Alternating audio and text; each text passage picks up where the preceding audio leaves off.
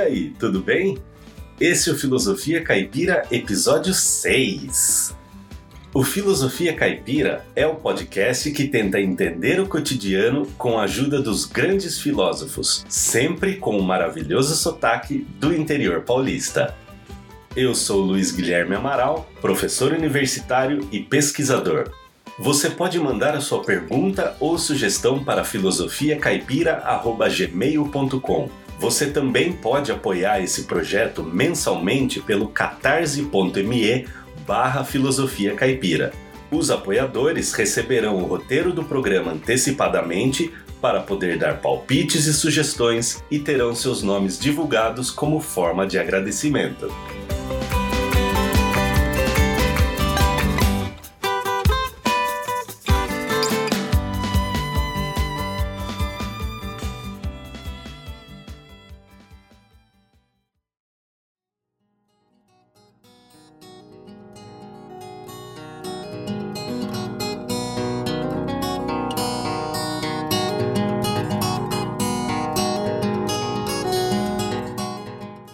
A escolha de fazer nada de vez em quando tem sido vista cada vez mais com maus olhos em uma sociedade tão veloz como a nossa. Hoje, ficar de boca aberta olhando para o teto ou sentado no sofá organizando os pensamentos pode ser interpretado como vagabundismo e incapacidade. Existe uma exigência constante de que devemos sempre consumir informação, grudar nas redes sociais, estar ligado em tudo a todo instante. Um dos resultados disso é que o ócio tem sido criminalizado por muitas áreas, como coaching e até mesmo a universidade. Mas será mesmo que o ócio é algo tão ruim?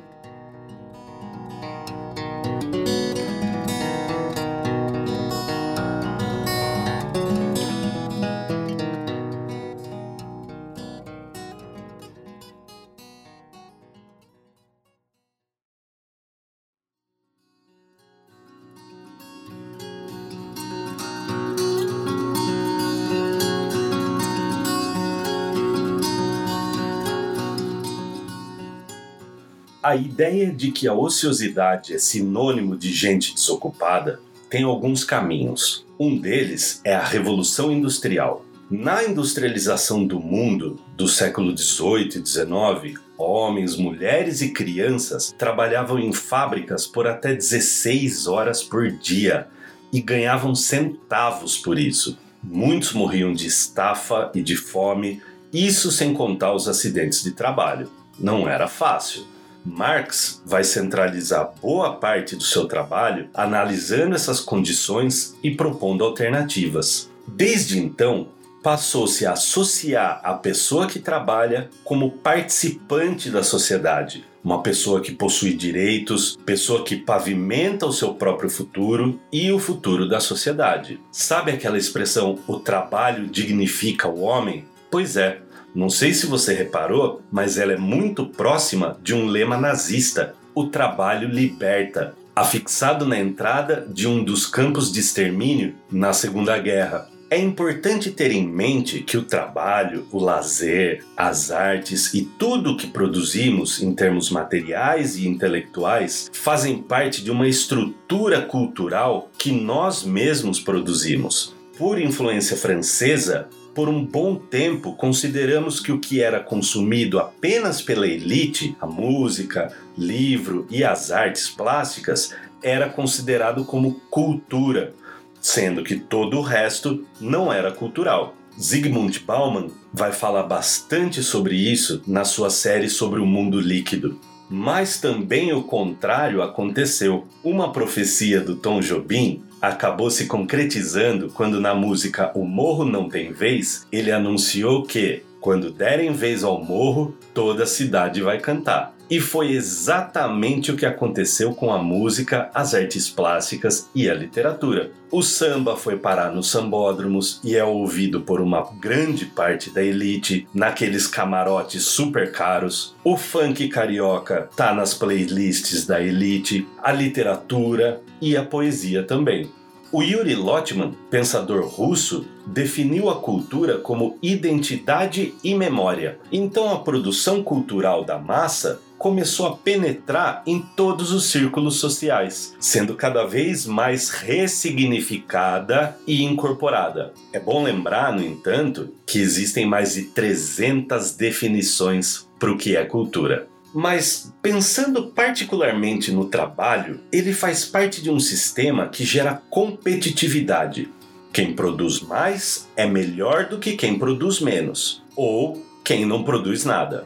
E essa competitividade é transportada para outras esferas de relacionamento, sobretudo a pessoal. Então começa a surgir uma diferenciação entre pessoas que fazem muito e pessoas que fazem pouco. E é aí que a maionese vai começar a desandar.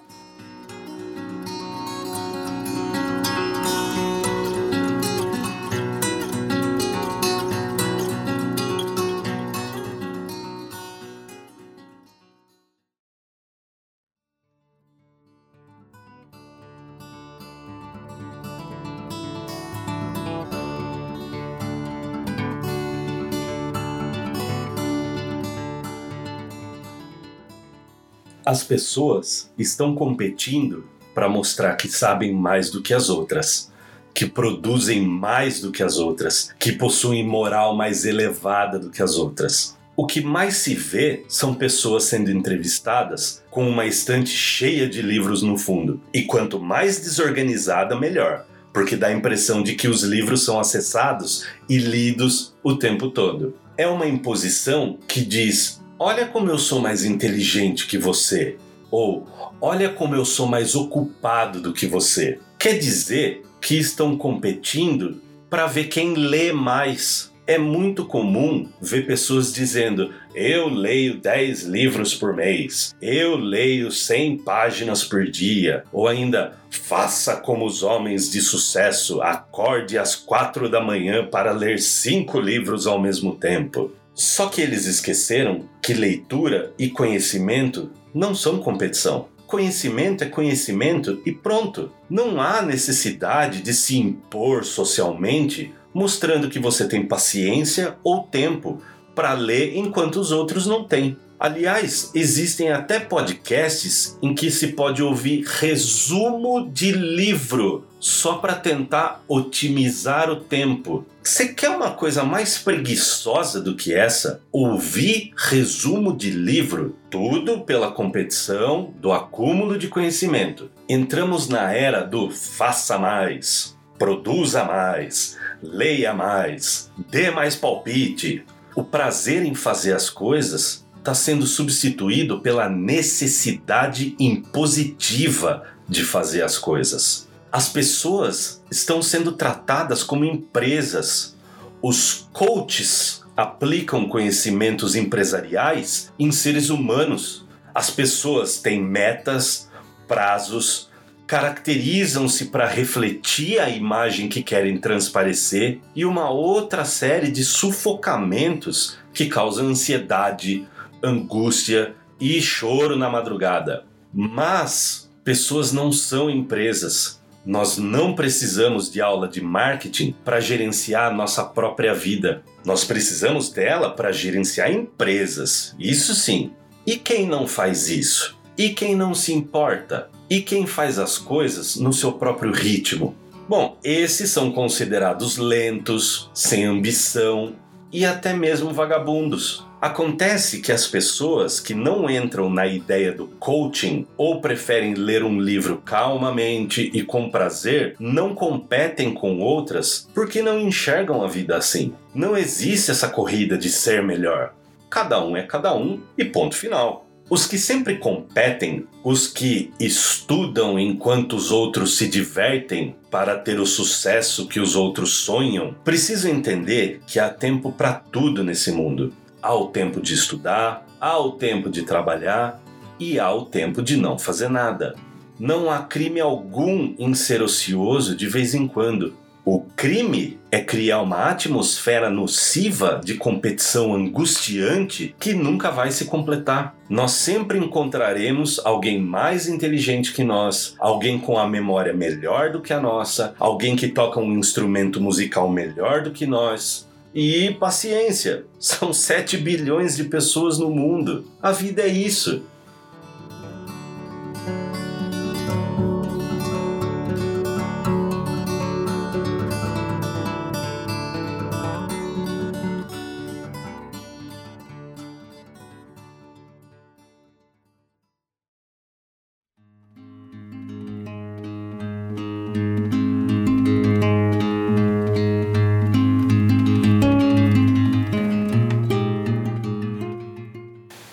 Eu sei que esse episódio pode soar um pouco motivacional ou até desmotivacional, mas é importante reconhecer que o ócio é uma parte importante do nosso cotidiano. Lembre-se disso. O René Descartes acordava e passava a manhã toda deitado organizando os pensamentos. E nós estamos falando de um dos fundadores da filosofia moderna. O crescimento pessoal e profissional obviamente são importantes. Conhecimento não pesa nos ombros, é sempre bem-vindo e nos torna melhores. Mas daí a nos tornarmos competitivos com as coisas mais triviais, como dar uma opinião ou ler um livro, aí já é exagero. Tem um maestro húngaro chamado Bela Bartok que disse: competição é para cavalos e não para artistas. E nós já somos artistas nessa arte que é viver no Brasil. Então vamos nos concentrar mais em compartilhar ao invés de competir, não é verdade?